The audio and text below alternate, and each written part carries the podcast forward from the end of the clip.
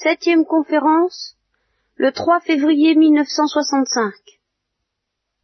La littérature moderne, qui présente pas mal d'inconvénients, peut présenter de temps en temps aussi euh, des avantages et nous aider à sa manière à entrevoir la transcendance du mal de culpe, ce que j'ai appelé le mal de culpe, c'est-à-dire le péché, la transcendance de ce mal qui consiste à perdre notre orientation droite, notre orientation foncière à l'égard de la béatitude divine, par rapport à tous les maux d'ordre sensible qui nous accablent à première vue. Cette littérature peut aussi nous aider à comprendre que le péché, c'est un mystère se situant bien au-delà de ce que nous entendons en général par ce mot. Je vous l'ai dit la dernière fois, je crois, nous pensons, quand nous pensons péché, nous pensons à des transgressions plus ou moins euh, volontaires, plus ou moins pernicieuses, généralement dues à la faiblesse plutôt qu'à la malice.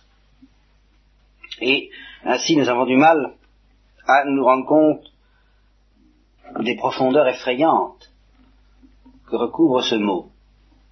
Et je vous ai dit que dans, pour le moment, je vais essayer, loin de donner une réponse au problème du mal, au mystère du mal, de l'aggraver en en vous faisant découvrir au fond l'existence d'un mal plus grave encore que le mal visible, que le mal de peine, et dont le mal visible, le mal de peine, n'est qu'un fruit et une conséquence relativement superficielle et cutanée.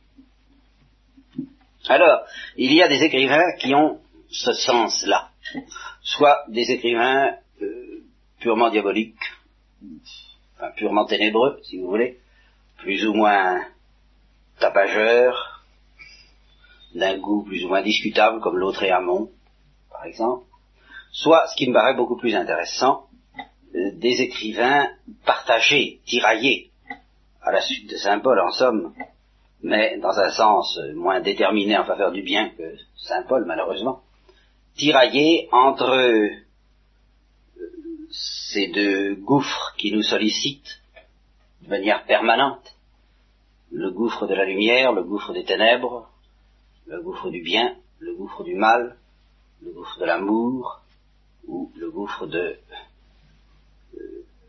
la haine, si vous voulez, ou tout au moins de cette espèce de froideur éternelle qui risque d'être la nôtre si nous nous enfermons dans le refus d'aimer.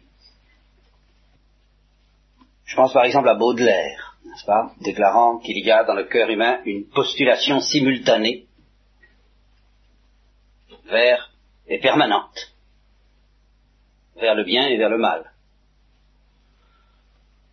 Je pense à Rimbaud, moins lucide à certains égards et plus prophète à d'autres.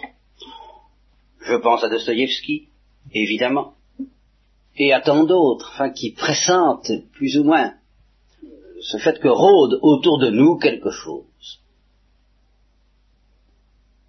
de beaucoup plus inquiétant que notre euh, inconscience souvent ne se plaît à l'imaginer. Alors, bien entendu, mon rôle et mon désir, ce n'est pas de parler des ténèbres, c'est de parler de la lumière, n'est-ce pas? Mais enfin, nous avons choisi comme sujet le mystère du mal. Il faut donc bien accepter de regarder en face. Et alors, j'ai choisi un texte que j'ai trouvé dans un ouvrage très discutable, qui commence à être terriblement connu, regrettablement connu, parce qu'enfin, c'est quand même pas un ouvrage de génie, et il y a vraiment beaucoup de sottises dedans. c'est le matin des magiciens de Louis Pauvel, c'est Jacques Bergier, n'est-ce pas? Mais euh, ce matin des magiciens m'a fait découvrir tout de même un écrivain très peu connu, lui alors, et je ne sais pas si c'est un écrivain de génie ou non, je n'oserais pas l'affirmer, mais c'est un écrivain qui a certainement une lucidité indiscutable, de type très anglais d'ailleurs, à l'égard des ténèbres. Et malgré toutes les réserves qu'on peut faire, le texte que j'ai là sous les yeux est un de ceux qui peuvent nous aider, nous, à plonger dans certaine profondeur. Alors il s'agit d'Arthur Machen, vous ne le connaissez pas, à moins que vous n'ayez lu Le Matin Magicien, évidemment. Et le texte en question évoque la conversation de deux Anglais, vous savez, conversation confortable au coin du feu, comme on se plaît à les poursuivre en Angleterre, n'est-ce pas, dans l'intimité du home. Et plus la, scène est réconfortante, rassurante, chaleureuse, douce, plus souvent les réalités qu'on évoque sont inquiétantes et mystérieuses. Alors c'est un peu le cas. Je vais vous lire le, dialogue de ces interlocuteurs. Le principal, celui qui est, qui est porteur de la doctrine, dont vous allez voir qu'elle va assez loin, se nomme Ambrose. Ambrose dit, la sorcellerie et la sainteté. Voilà les seules réalités. Il poursuivit, la magie se justifie à travers ses enfants. Ils mangent des croûtes de pain et boivent de l'eau, avec une joie beaucoup plus intense que celle de l'épicurien. Alors l'autre lui dit, vous voulez parler des saints? Oui, et aussi des pécheurs. Je crois que vous tombez dans l'erreur fréquente de ceux qui limitent le monde spirituel aux régions du bien suprême. Les êtres suprêmement pervers font aussi partie du monde spirituel. Nous avons vu ça au début quand nous avons parlé du manichéisme, dans lequel je vous ai dit, à propos de laquelle je vous ai dit, il n'y a pas de Dieu mauvais, il n'y a pas d'être infiniment mauvais, mais il y a des réalités spirituelles qui, euh, tout en étant beaucoup plus spirituelles que nous, tout en étant totalement spirituelles, sont totalement déréglées. Des forces spirituelles qui sont donc mauvaises non par absence de spiritualité, mais par la déviation de la spiritualité même. C'est bien ça qu'il faut comprendre. C'est que la liberté et le, spirit, et le monde spirituel lui-même peut s'écarter de la rectitude, et lorsqu'on s'écarte de la rectitude, non parce qu'on est faible, grossier, matériel, mais parce qu'on use d'une manière librement, euh, d'une manière perverse de sa liberté, alors le mal est bien plus grave, et d'une certaine manière, comme nous aurons l'occasion d'y revenir, infini, d'une certaine manière. Les êtres suprêmement pervers font aussi partie du monde spirituel. L'homme ordinaire, charnel et sensuel, ne sera jamais un grand saint, ni un grand péché. Nous sommes pour la plupart simplement des créatures contradictoires, et sommes toutes négligeables. Alors ici, ça n'est plus du tout vrai du point de vue chrétien, ce n'est pas un auteur chrétien qui parle, et à tout moment, il y aurait des rectifications à faire. Mais peu importe, nous prenons comme les Hébreux, nous prenons les dépouilles des Égyptiens. nous prenons ce qui nous paraît utile et éclairant dans ces choses, dans ces dérèglements. Nous suivons notre chemin de boue quotidienne sans comprendre la signification profonde des choses. Ça, c'est un peu vrai. C'est pourquoi le bien et le mal en nous sont identiques. Ce n'est pas vrai, cela. Euh, ils sont d'occasion, ils sont sans importance. Il veut dire, et ça c'est vrai, que le bien et le mal en nous n'ont pas toute la densité, toute la profondeur que qu'ils appellent. Voilà. Et que nous ne sommes jamais, heureusement pour nous, mauvais par essence, essentiel, enfin, avec, euh, il y a une part d'erreur, comme le voulait Socrate, il y a une part d'accident, il y a une part d'inadvertance dans notre choix du mal, heureusement. Et il y a une part d'erreur, il y a une part de malentendu, il y a une part d'inadvertance dans notre choix du bien, malheureusement. Voyez-vous Ça. C'est la condition humaine, ça, voyez, ça. On suit la voie du bien parce qu'elle est la vérité, mais aussi parce qu'au début, euh, elle nous chatouille agréablement, disons, n'est-ce pas? Et on suit la voie du mal, peut-être parce qu'on se révolte, mais aussi parce que euh, on est fatigué. Hein Vous voyez, ce sont des éléments qui viennent diminuer la profondeur de votre choix non pas la supprimer entièrement, comme le dit euh, ce, cet excellent cathare d'Arthur Machen, car c'est un véritable cathare à sa manière, ou manichéen, c'est un manichéen Arthur Machen, nettement. Vous pensez donc, lui dit son interlocuteur, qu'un grand pécheur est un ascète, tout comme le grand saint alors là, voilà où ça devient intéressant et authentique. Bien vrai. Il répond ceux qui sont grands, voilà, ceux qui sont grands. Dans le bien comme dans le mal, sont ceux qui abandonnent les copies imparfaites et vont vers les originaux parfaits. Pour moi, je n'ai aucun doute, les plus hauts d'entre les saints n'ont jamais fait une bonne action au sens courant du terme. Là encore, il exagère, n'est-ce pas? Mais ce qu'on peut retenir également de ce, qu'il dit là, c'est que ce qui fait la sainteté des saints, ce ne sont pas les bonnes actions qu'ils font telles que nous les comprenons. C'est quelque chose qui en effet est au-delà, qui est proprement inimitable, si ce n'est dans la mesure où la grâce nous est donnée de les suivre et de les imiter. Si le, génie qui les anime nous est, déposé en nous par la grâce du baptême, alors évidemment nous pouvons les imiter avec fruit, de manière féconde, et nous pouvons les comprendre et entrevoir ce que c'est que, qui fait leur sainteté. Mais en dehors de cette lumière tout à fait transcendante qui vient de la grâce, eh bien nous essayons d'expliquer, quelquefois de décrire leur sainteté par le fait que, oh là là, ils se mortifient, c'est formidable, ou bien au contraire, euh, ils sont généreux, ils sont charitables, toutes sortes de choses que, euh, enfin, qui ne sont vraiment que l'enveloppe, tout à fait extérieure. Et prenons un exemple à propos du curé d'Ars. Mais on admirait sa charité, voyez. Mais euh, je crois que la manière dont il faisait la charité était plus importante que cette charité même, à savoir, il prenait grand soin de ne jamais faire la charité. Il faisait du commerce. Il disait aux mendiants, ah, vous devez avoir quelques petites croûtes dans votre sac que je voudrais bien me procurer. Est-ce que vous voudriez me les donner? Ou, vous, je vous donnerai quelque chose en échange. Alors il leur donnait des brioches, des gâteaux, enfin, etc. Et le résultat, c'est qu'ils ne faisaient pas la charité. Et là est la, marque, vous voyez, du saint. Et non pas la bonne action, justement, au sens où nous l'entendons, au sens courant du terme. Je ne sais pas si je me fais comprendre. Vous voyez, il y a une enveloppe extérieure, en fait, les saints font des bonnes actions de ce genre, mais ce n'est pas à cause de cela qu'ils sont des saints. C'est à cause de la manière inimitable et irremplaçable, sans la grâce elle-même, dont ils le font. Et d'un autre côté, il existe des hommes qui sont descendus au fond des abîmes du mal, et qui, dans toute leur vie, n'ont jamais commis ce que vous appelez une mauvaise action. Alors là encore, il exagère, en ce sens que de tels hommes seraient en effet assez purement angéliques, et que pratiquement la nature humaine est telle que ça m'étonnerait que de tels êtres ne se laissent pas entraîner de temps en temps à de mauvaises actions au sens, disons, bête du terme. C'est la faiblesse humaine qui joue. Mais on comprend son idée.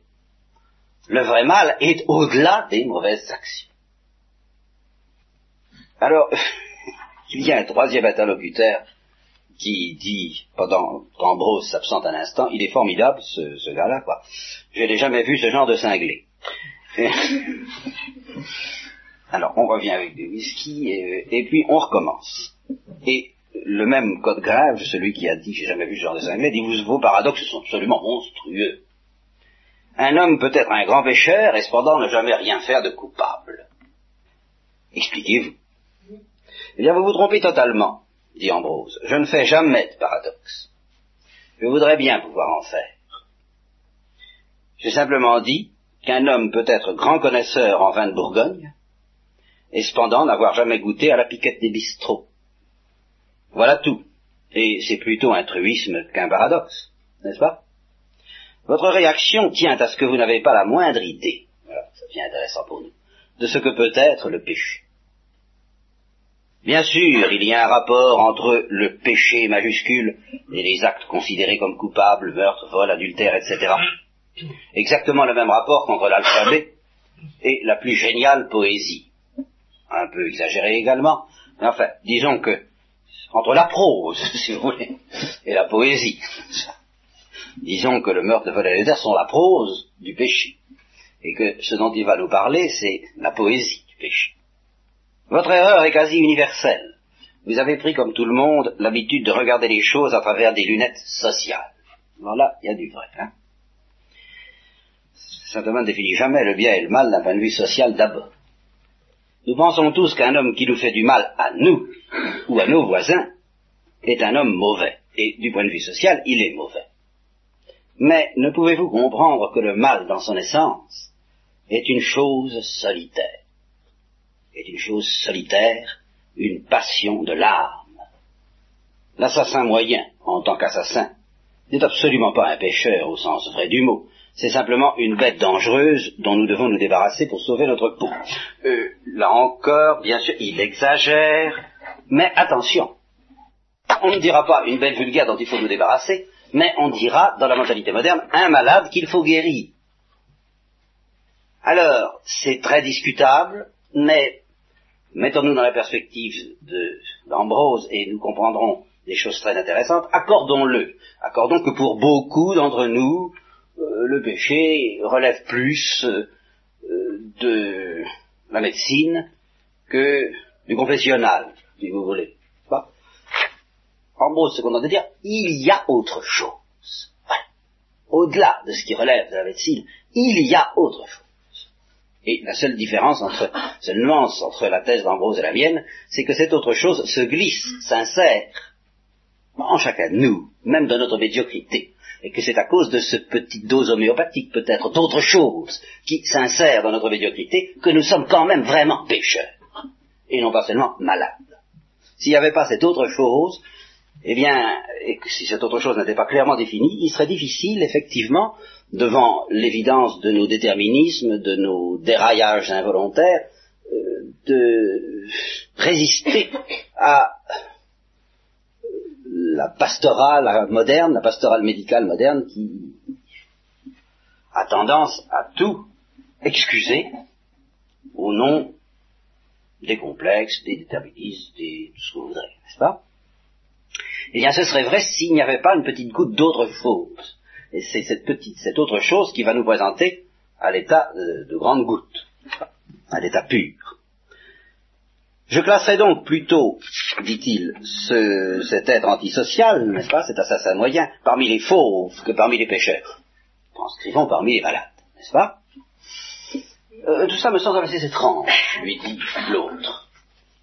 Ça ne l'est pas. L'assassin ne tue pas pour des raisons positives, mais négatives. Il lui manque quelque chose que les non-meurtriers possèdent.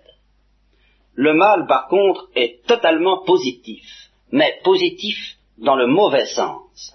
Il veut dire, le mal n'est pas une défaillance de notre liberté. Il est un choix entièrement voulu, mais voulu dans le désordre, voulu à côté de l'ordre et contre l'ordre. Et il est rare. Le mal est rare. Oui, à l'état homéopathique, il est fréquent. Nous en sommes tous infectés, c'est ce que je vous dirais. Mais à l'état euh, macroscopique, il est rare, heureusement, chez nous il y a sûrement moins de vrais pécheurs que de saints. Oui, ça j'en suis bien convaincu aussi et je m'en réjouis. Quant à ceux que vous appelez des criminels, ce ne sont que, ce sont des êtres gênants, bien entendu, et dont la société a raison de se garder, mais entre leurs actes antisociaux et le mal, il y a une sacrée marge, croyez-moi. Alors, c'est la même chose, je dirais, chez ces criminels, il risque d'y avoir quand même un petit peu de vrai mal et même quelquefois beaucoup, mais qu'il y ait une marche considérable encore entre euh, ces êtres et le mal à l'état pur, oui, j'en conviens. Savez-vous que vous m'intéressez énormément, dit l'interlocuteur. Vous croyez donc que nous ne comprenons pas la vraie nature du mal Nous le surestimons ou bien nous le sous-estimons Oui, nous le surestimons en tant qu'il est fracassant, voyez, et affolant pour notre imagination, et nous le sous-estimons en tant qu'il est spirituel. D'une part, nous appelons péché les infractions au règlement de la société, aux tabous sociaux, c'est une absurde exagération. Là, je répète que c'est lui qui exagère. Les tabous sociaux ne sont pas purement et simplement euh, des lois arbitraires telles que la nécessité de rouler à gauche ou à droite. Ils ont une consistance profonde et finalement spirituelle. Mais ça, je ne peux pas lui demander de comprendre cela. D'autre part, nous attachons une importance si énorme au péché qui consiste à mettre la main sur nos biens ou nos femmes, que nous avons tout à fait perdu de vue ce qu'il y a d'horrible dans les vrais péchés. Mais qu'est-ce donc alors que le péché? Je suis obligé de répondre à votre question par d'autres questions. Que, que ressentiriez-vous si votre chat ou votre chien se mettait à vous parler avec une voix humaine, si les roses de votre jardin se mettaient à chanter, si les pierres de la route se mettaient à grossir sous vos yeux, nous sommes en plein surréalisme, mais voyez justement l'intérêt éventuel du surréalisme, nous faire pressentir le mystère du péché. Ces exemples peuvent vous donner une vague idée de ce que c'est réellement le péché. Et là, vous voyez, euh, c'est pas entièrement à négliger quand on pense à la prière qu'on me faisait dire dans mon enfance, je ne sais pas si prière du soir, si on vous la fait dire encore, sur cette année de lumière Esprit Saint, dissiper les ténèbres qui me cachent la laideur et la malice du péché. Eh bien, ces procédés qui ne sont pas recommandables pour les personnes pures et les enfants encore moins, euh, être mis en présence de, euh, de désordres imaginables, n'est-ce pas, de, cauchemars, si nous faisons un effort de réflexion en face de ce que nous voyons, pour y voir une parabole de ce qu'est au plan spirituel le péché, ça peut nous être utile. Et d'ailleurs, c'est très évangélique, l'esprit de l'évangile du Christ étant bien de nous faire pressentir que dans les laideurs corporelles qu'il vient guérir, nous pouvons trouver une image de la laideur bien pire de l'état de nos âmes. Vous m'étonnez, j'avais jamais pensé à tout ça. S'il en est vraiment ainsi, faut tout retourner. Alors selon vous, l'essence du péché serait, et Ambrose répond, vouloir prendre le ciel d'assaut. Alors ça, c'est une définition rigoureuse au point de vue théologique de la théologie la plus catholique. Qu'il s'agisse de Satan, qu'il s'agisse de nos premiers parents, ou qu'il s'agisse du péché qui semble se dessiner euh, comme péché collectif de l'humanité entière depuis quelques siècles, et qui risque de s'intensifier jusqu'à l'arrivée de l'Antéchrist, eh bien, il s'agit de ça, vouloir prendre le ciel d'assaut, s'emparer du feu du ciel, comme Prométhée, franchir une barrière interdite par ses propres moyens. Le péché réside pour moi dans la volonté de pénétrer de manière interdite dans une sphère autre et plus haute. Dans une sphère autre et plus haute. Vous devez donc comprendre pourquoi il est si rare. Peu d'hommes, en vérité, désirent pénétrer dans d'autres sphères. Oui, euh, maintenant, ça commence à se répandre de plus en plus, car, ça, c'est encore une chose que je n'ai pas le temps de vous dire, euh, pas tout vous dire en, une seconde, nous sommes en effet foncièrement euh, impotents par nous-mêmes, autant en face du mal qu'en face du bien. C'est une des caractéristiques foncières de la nature humaine qu'elle n'est pas capable par elle-même de faire quelque chose de sérieux, bien la thèse de cet auteur, dans le sens du bien comme dans le sens du mal, c'est pourquoi, dès le début, l'homme a été mis en contact avec les anges qui allaient l'aider, lui, à en mettre un. Aussi, tant dans le sens du mal que dans le sens du bien. Pour être vraiment pécheur ou pour être vraiment un saint, nous avons besoin du secours des anges. Nous ne pouvons pas, pardon, ça, ça nous dépasse. De sorte que peu d'hommes par eux-mêmes ont un désir vraiment violent de pénétrer dans d'autres sphères, qu'elles soient hautes ou basses, de façon permise ou défendue. Mais avec le secours des anges, ça vient. Vous voyez? Ça vient, ça vient avec le secours des bons anges, chez les saints, de plus en plus nombreux, j'en ai la certitude, et ça vient aussi avec le secours des mauvais anges chez pas mal d'autres qui, plus ou moins consciemment, se précipitent vers la folie du péché originel. Il y a peu de saints, et les pécheurs, au sens où je l'entends, sont encore plus rares. Je suis bien d'accord avec lui. Les hommes de génie, qui participent parfois des deux, sont rares eux aussi. Mais il est peut-être plus difficile de devenir un grand pécheur qu'un grand saint. Ça, euh, on peut en discuter indéfiniment et interminablement. Sans grande clarté, il faudrait définir le mot difficile, et c'est ça qui serait justement difficile. Oui, euh, parce que le péché a en effet contre lui d'être finalement, d'être, peut-être pas au début, mais d'être finalement contre nature, de nous entraîner à euh, renier notre nature la plus profonde. Mais le bien a contre lui ben, de nous obliger à grimper, à nous attacher à l'être, alors qu'il y a en nous une pente qui volontiers nous entraîne vers le néant. Alors, il y a une difficulté des deux côtés à surmonter. Autrement dit, la nature nous entraîne à nous dépasser, donc à faire cette chose qui reste difficile et qui consiste à nous dépasser et à nous offrir à quelque chose de meilleur. Pour refuser cet élan de la nature, eh bien, il faut résister, euh, il faut se contracter, il faut se durcir, et ça aussi est difficile. Il t'est dur, dit le Christ à saint Paul, de regimber sous l'aiguillon on dit, ça, tu vois, ça t'est dur de pécher. Hein. Tu, commences à ne plus en pouvoir de, pécher. Quand tu seras bien fatigué, euh, c'est-à-dire maintenant, viens, à moi, venez à moi, vous qui êtes fatigués de pécher, de résister au courant de la grâce et de la nature.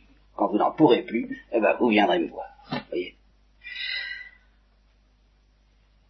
il est certain qu'il y a quelque chose de monstrueux et de difficile, d'âpre dans le vrai péché. Ça, j'en conviens. Et c'est ce que dit d'ailleurs immédiatement l'interlocuteur, parce que le péché est profondément contre nature, Voilà. Et l'autre répond exactement. La sainteté exige un aussi grand effort, ou presque, mais c'est un effort qui s'exerce dans des voies qui étaient autrefois naturelles. Vous voyez cette nostalgie sommes du paradis perdu, de l'innocence. Il s'agit de retrouver l'extase que connut l'homme avant la chute. Il a vu quelque chose quand même, cet auteur, vous savez. Hein, on n'écrit pas ça sans, sans un pressentiment. On n'écrit pas ça parce qu'on le répète. Non. Il faut le sentir. Un ange déchu qui se souvient des cieux, n'est-ce pas? Il s'agit de retrouver l'extase que connut l'homme avant la chute. Mais le péché est une tentation pour obtenir une extase et un savoir qui ne sont pas, qui n'ont jamais été donnés, qui n'ont jamais été donnés à l'homme. Pour obtenir quelque chose qui ne nous est pas offert. Ce que je vous disais la dernière fois, je crois, en vous disant refuser le, le repas et emporter le couvert, qui lui ne nous est pas offert. Et celui qui tente cela devient un démon. Je vous ai dit que le simple meurtrier n'est pas nécessairement un pécheur, c'est vrai, mais le pécheur est parfois un meurtrier. Voyez-vous, si le bien et le mal sont également hors de portée de l'homme d'aujourd'hui, de l'homme ordinaire, social et civilisé, le mal l'est dans un sens bien plus profond encore, heureusement. Mais les démons sont là, justement. Le saint s'efforce de retrouver un don qu'il a perdu, le pécheur s'efforce vers quelque chose qu'il n'a jamais possédé, somme toute, il recommence la chute. Êtes-vous catholique Non, tout de suite, voyez, l'interlocuteur qui sent le son de cette doctrine. Êtes-vous catholique Oui, je suis un membre de l'église anglicane persécutée. Euh, je pense que c'est ainsi qu'il doit, désigner l'église catholique, je ne sais pas. Alors, que pensez-vous de ces textes où l'on nomme péché ce que vous classez comme délit sans importance. Notez s'il vous plaît que dans ces textes de ma religion, on voit chaque fois paraître le mot sorcier, qui me paraît le mot clé. Les délits mineurs qui sont nommés péchés ne sont nommés ainsi que dans la mesure où c'est le sorcier qui est poursuivi par ma religion derrière l'auteur de ces petits délits. Ce qui veut dire, n'est-ce pas, cette dose homéopathique de, de révolte secrète. Voyez-vous? De, je, cherche un mot qui ne me vient pas à l'esprit. Cette dose homéopathique de hors la loi. Mais hors la loi spirituelle, hors la loi de Dieu. Et c'est ça qu'on appellera le sorcier. Être sorcier, c'est se mettre spirituellement hors la loi.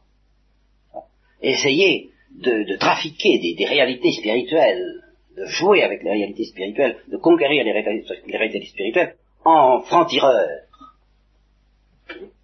à sa guise, à sa manière, et non pas en se soumettant à l'ordre établi pour cela par Dieu. Voilà, voilà le sorcier. Alors dans la mesure où il y a un petit sorcier qui s'agite secrètement en nous à travers les délits mineurs, alors la religion catholique les considère comme de vrais péchés. Et tout ça est assez solide quand même. Car les sorciers se servent des défaillances humaines qui résultent de la vie matérielle et sociale comme instrument pour atteindre leur but infiniment exécrable. Remplacer sorcier par démon, et vous aurez euh, démons tentateurs, toujours à l'œuvre derrière nos défaillances, pour nous aider à faire de, ces défaillances quelque chose de plus profond qu'une défaillance.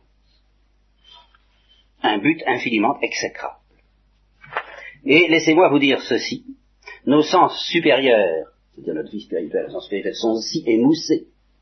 Nous sommes à ce point saturés de matérialisme que nous ne, que nous ne reconnaîtrions sûrement pas le vrai mal s'il nous arrivait de le rencontrer. Mais tout de même, nous ressentirions bien une certaine horreur, cette horreur que vous évoquiez tout à l'heure en invitant à imaginer des roses qui se mettraient à chanter. Si nous étions des êtres naturels, c'est-à-dire des êtres purs, oui, un des effets, des signes auxquels nous pouvons reconnaître que nous sommes marqués par le péché originel, c'est justement notre manque de lucidité douloureuse, terriblement douloureuse à l'égard du mal et du vrai mal. Les enfants, voilà, les enfants. Certaines femmes, dit-il, rendons-leur cet hommage, mais il ajoute, et les animaux.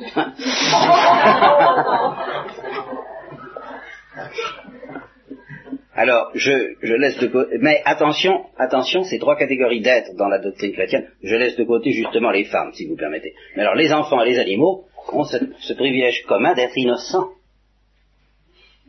vous voyez? Alors certaines femmes aussi peut-être, vous voyez, parce qu'il ne dit pas les femmes, bien. Certaines femmes qui participent peut-être plus ou moins au privilège de la pureté de Marie, de Sainte Vierge, n'est-ce pas euh, euh, Enfin, on voit, ce qu'il, veut dire. Les êtres innocents, certains êtres innocents, ces êtres innocents qu'on voit apparaître euh, de temps en temps, vous voyez, dans les films de Fellini, hein eh bien, ces êtres-là ressentent cette horreur. Mais chez la plupart d'entre nous, les conventions, la civilisation et l'éducation ont assourdi et obscurci la nature, c'est-à-dire l'élan originel, les perceptions originelles. Parfois, nous pouvons reconnaître le mal à sa haine du bien, c'est tout, et c'est par hasard qu'on s'en aperçoit, voyez, de temps en temps, on a un sursaut, mais en réalité, les hiérarques de l'enfer, les suppôts de Satan, passent inaperçus parmi nous. Je crois que ça risque d'être assez vrai, ça. Pensez-vous qu'ils soient eux-mêmes inconscients du mal qu'ils incarnent? Je le pense. Le vrai mal dans l'homme, c'est comme la sainteté et le génie. C'est une extase de l'âme, quelque chose qui passe les limites naturelles de l'esprit, qui échappe à la conscience. Un homme peut être infiniment, horriblement mauvais et ne jamais le soupçonner. Ça, je suis pas entièrement d'accord. Hein mais j'entrevois quand même ce qu'il veut dire. J'aurais peut-être un peu de mal à l'expliquer, je l'entrevois. Mais je vous le répète, le mal au sens véritable du mot est rare. Je crois même qu'il devient de plus en plus rare, là j'en suis pas sûr. Parce qu'il y a un progrès du mystère d'iniquité parallèle au progrès du mystère du royaume des cieux, jusqu'à ce que vienne, passe le ciel et la terre. J'essaie de vous suivre, dit Code Tant bien que mal. Vous voulez dire que le mal véritable est d'une toute autre essence que ce que nous appelons d'habitude le mal. Oui, depuis le temps qu'il répète, je pense qu'en effet, c'est ça qu'il veut dire. Absolument. Un pauvre type chauffé par l'alcool rentre chez lui et tue à coups de pied sa femme et ses enfants. C'est un meurtrier. Et Gilles de Rais aussi est un meurtrier. Mais saisissez-vous le gouffre qui les sépare. Le mot est accidentellement le même dans chaque cas, mais le sens est totalement différent. Il est certain que la même faible ressemblance existe entre tous les péchés sociaux et les vrais péchés spirituels, mais il s'agit ici de l'ombre et là de la réalité. En durcissant moins, il y a du vrai. Si vous êtes un peu théologien, vous devez comprendre. Nous sommes en théologie, alors nous essayons de comprendre. J'avoue que j'ai guère consacré de temps à la théologie. Je le regrette. Mais pour revenir à notre sujet, vous pensez que le péché est une chose occulte, secrète? Oui. C'est le miracle infernal, comme la sainteté est le miracle céleste, surnaturel. Le vrai péché s'élève à un tel degré que nous ne pouvons absolument pas soupçonner son existence. Il est comme la note la plus basse de l'orgue, si profonde que nul ne l'entend. Parfois, il y a des ratages des retombées, et ils conduisent à l'asile d'aliénés, ou à des dénouements plus affreux encore. Mais en aucun cas, vous ne devez le confondre avec les méfaits sociaux. Souvenez-vous de l'apôtre, il parlait de l'autre côté, je ne sais pas ce qu'il veut dire, et faisait une distinction entre les actions charitables et la charité. De même qu'on peut tout donner aux pauvres, et pourtant manquer de charité. Si je donne mes biens aux pauvres, en effet, si je pas la charité. On peut éviter tous les péchés, et cependant être une créature du mal. Oui, il veut dire que le péché, euh, précisément parce que c'est une réalité spirituelle, est par soi, par essence, en somme, invisible aux yeux de la chair. Et qu'il ne se traduit que par accident dans des désordres visibles, parce qu'il y a des ratés. Parce que euh, le pécheur n'accomplit pas son péché avec une virtuosité technique parfaite. Alors, sitôt que le pécheur fait la moindre fausse note dans, le caractère purement spirituel de son péché, alors c'est une explosion épouvantable, c'est la bombe atomique, c'est la folie, c'est tout ce que vous voudrez, voyez. La, moindre euh, erreur, c'est comme un avion en réaction qu'on pilote mal et qui, qui, explose. Mais si on réussit justement le péché sans aucune erreur technique, c'est-à-dire sans aucune défaillance humaine, voilà, sans aucune défaillance d'ordre humain. Autrement dit, si on accomplit exactement ce que l'on veut, ce que l'on a voulu, et qui est d'ordre mauvais, forcément mauvais, eh bien ça devient invisible. On ne va pas s'amuser à perdre son temps à des petits actes visibles.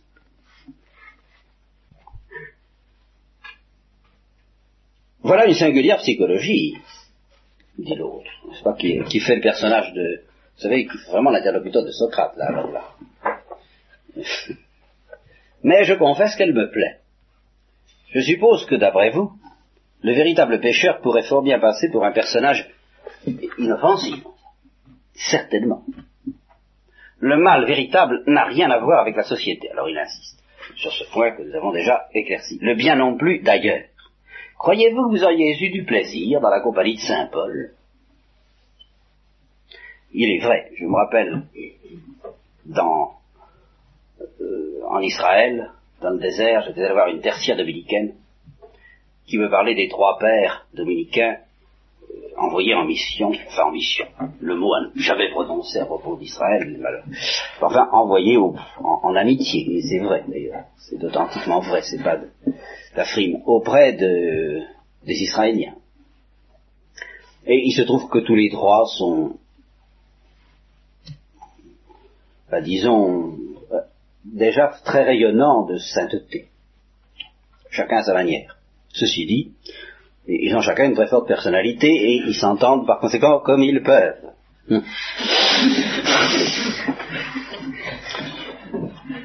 L'un des trois, qui est plutôt sauvage, euh, profite de ce qu'il y a beaucoup d'étendues désertiques en Israël pour aller se promener, enfin se promener, méditer, contempler, évangéliser, bien sûr. Enfin, euh, dans la solitude un petit peu. Et justement, puisque cette personne, cette tertiaire elle habitait le désert, il est venu la voir, et elle lui disait, ah, évidemment, le père Intel, c'est un saint, et puis, euh, oui, le père Intel, parce qu'il y en a un qui est particulièrement, visible, si je peux dire, malgré tout. Euh, le père Intel, c'est un saint, euh, c'est bien de la chance pour vous, mais tout de même, les saints, c'est très gentil, mais faut vivre avec. à quoi il lui a répondu, oui, j'en sais quelque chose, moi je vis avec deux.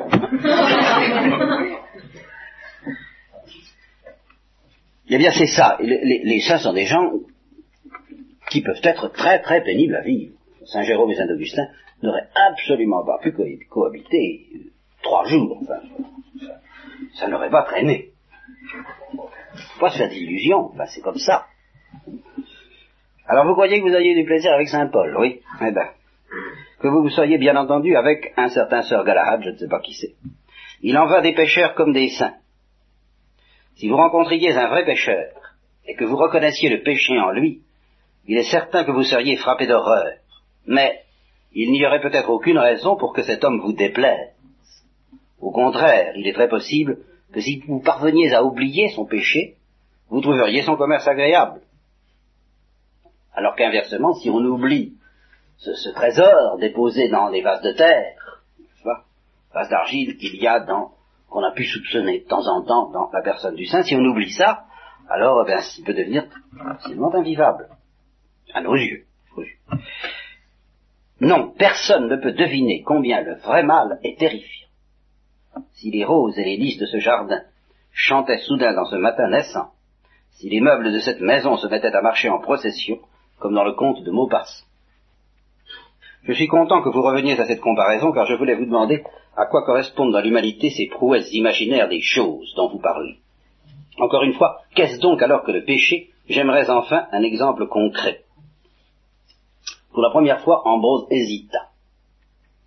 Je vous l'ai dit, le vrai mal est rare. Le matérialisme de notre époque, qui a beaucoup fait pour supprimer la sainteté, a peut-être fait plus encore pour supprimer le mal, j'en suis toujours pas convaincu. Nous trouvons la terre si confortable que nous n'avons envie ni de monter, ni de descendre. Tout se passe comme si le spécialiste de l'enfer en était réduit à des travaux purement archéologiques. Voilà, peu importe. Alors, je vous ai lu ce texte pour vous mettre en présence de deux choses.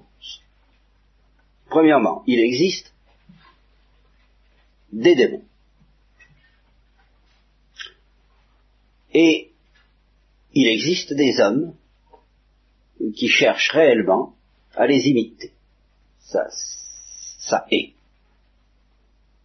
D'une manière consciente ou pas consciente, euh, consciente en ce sens qu'elle sait l'existence, qu'elle connaît, qu'ils connaissent l'existence des démons et qu'ils veulent les rejoindre, ou inconsciente, en ce sens qu'ils ne croient peut-être pas du tout à l'existence des démons, ni de, croient ni à Dieu ni à diable, comme on dit, mais malgré tout volontaire, en ce sens qu'ils ont choisi un but mauvais et qu'ils mettent à la poursuite de ce but euh, toute l'énergie, tout, tout l'effort pour résister aux tentations du bien, si je peux dire, que nous, nous avons à mettre pour résister aux tentations du mal. De tels hommes existent. Deuxièmement, de tels hommes rôdent en chaque, un tel homme rôde en chacun de nous. Et alors c'est à ça que je voudrais en arriver. Notre solution, quand nous pressentons euh, qu'il existe un, ange et un démon qui se disputent la place dans notre cœur, notre solution fondamentale d'homme, notre réaction foncière en tant qu'homme, eh bien, c'est de leur dire à l'un comme à l'autre, laissez-moi tranquille, tout ça me dépasse, je, préfère dormir, je préfère être tranquille. Mais cette réaction, c'est essentiellement la réaction de l'autruche. Euh, ça peut durer ce que ça peut durer. On peut vivre comme une autruche, c'est-à-dire en refusant de voir la situation, pendant des années peut-être. Mais on ne peut pas vivre toujours comme ça. Un beau jour, il faudra se réveiller. Et ça, c'est une des tentations les plus difficiles à combattre dans la mentalité moderne. Je crois sincèrement que le mal le plus profond dont sont atteints la plupart des esprits aujourd'hui, et les jeunes en particulier, c'est cette illusion qu'on peut dormir, qu'on ne peut pas nous obliger à nous réveiller si nous ne le voulons pas. Et même cette impression qui en découle petit à petit que la vraie réalité c'est le sommeil même, que tout n'est que sommeil, ce qui veut dire au bout du compte que tout n'est que néant, que tout n'est qu'une sorte de fumée euh, passagère, euh, je voudrais que vous voyez bien que l'emprise de cette doctrine est incompatible avec la lucidité, par définition. Ça, on ne peut pas essayer d'établir euh, dogmatiquement et avec toute l'énergie d'un prophète que tout n'est que sommeil. C'est contradictoire. on ne peut pas mettre toute sa lucidité à montrer que la vérité, c'est l'absence de lucidité. Finalement, c'est ça. Mais on peut y mettre un entêtement formidable et doctrinal. Il y a une certaine manière de dire po, po, po, po, po, po hein, qui a raison de tout, si on veut. Qui est la grande, c'est le grand mot de Pilate, quoi. Où c'est tout ça? Devant cette constatation que chacun, très expérimentale, que chacun peut faire à tout moment, ce soir, je peux m'endormir et laisser tomber tout ça. Je peux m'endormir en prenant un somnifère, plus ou moins fort. Je peux m'endormir en prenant de l'alcool. Je peux m'endormir en me distrayant d'autre chose. Je peux m'endormir de toute façon, mais je, je peux m'endormir. D'où, chez ceux qui prennent l'habitude, en effet, de fuir tous les problèmes, toutes les réalités, toutes les abîmes, toutes les lucidités à coups de drogue de ce genre, cette conviction irrésistible, enfin, qui s'implante petit à petit et qui devient doctrinale sans se formuler jamais en doctrine, que c'est ça qui est réel, et ce sont les, les choses dont on nous parle en nous disant les réalités spirituelles, soit terrifiantes, soit très belles, auxquelles nous sommes appelés, qui sont des songes.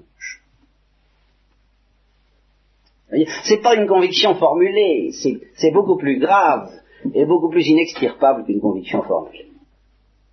C'est une abolie systématique.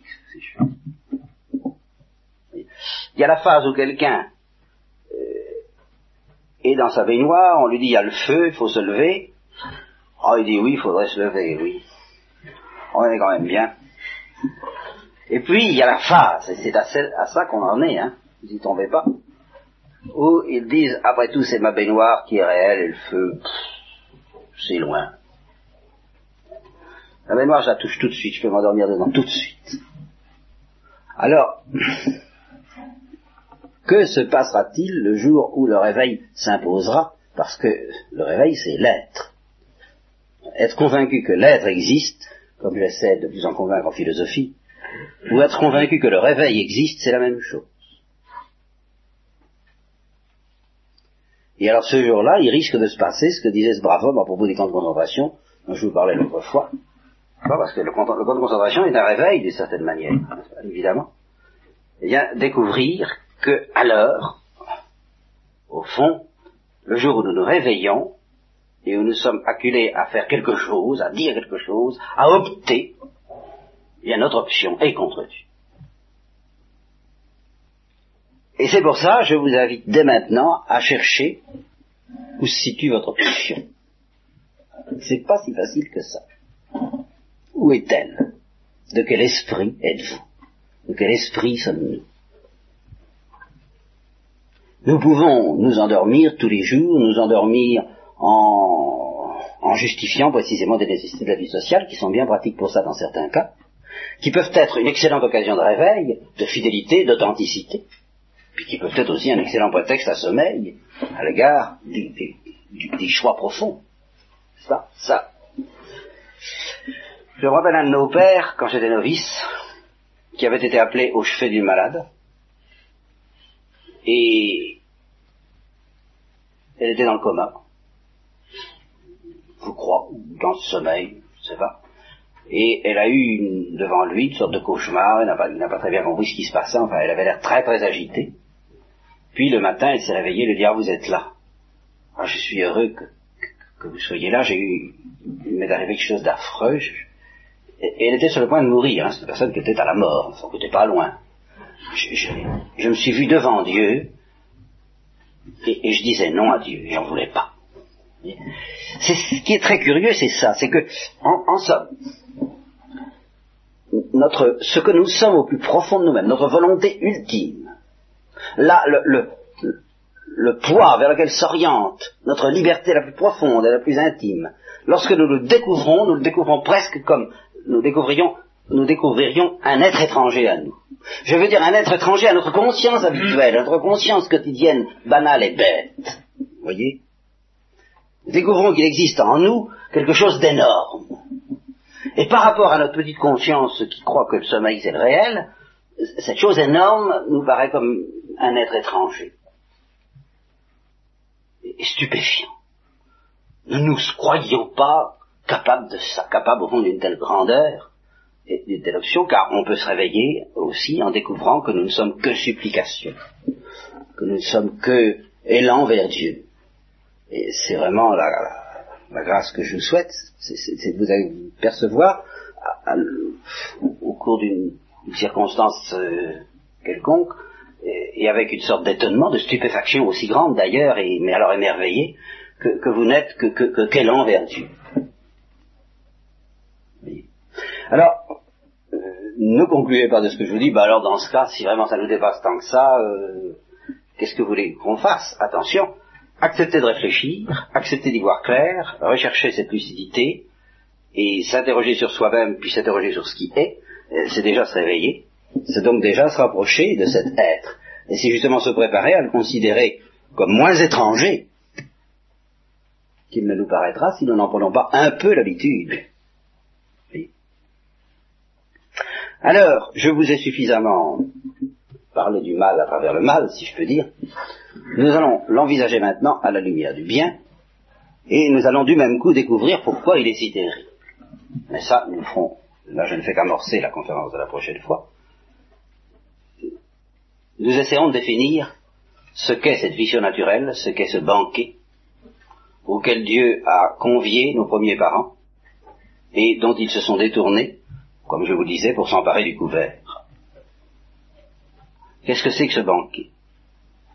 Et du même coup, du même coup, c'est seulement quand nous aurons vraiment compris ce qu'est ce banquet, ce qu'est cette chose absolument extraordinaire à laquelle nous sommes invités, c'est à ce moment-là seulement que nous pourrons comprendre, et que je pourrai commencer à vous offrir la réponse à la question qui doit vous travailler, comment, cette double question, comment sommes-nous capables d'une chose aussi épouvantable que le péché, et comment Dieu est-il capable de l'avoir permis? Cette double question, nous commencerons à pouvoir la comprendre seulement quand nous aurons médité euh, de manière plus intense encore sur ce qu'est la vie le bonheur, la vie surnaturelle, le bonheur surnaturel qui nous est offert. C'est à ce moment-là que nous comprendrons mieux à quel point le mal est horrible, parce qu'il est vraiment la perte. C'est une chose inimaginable. Mais en même temps, c'est à partir de là que nous comprendrons comment le mal est possible, pourquoi il est nécessairement possible, et pourquoi Dieu était condamné à le rendre, à le permettre. C'est ça que nous pourrons comprendre seulement quand nous aurons compris la nature de ce banquet auquel nous sommes conviés.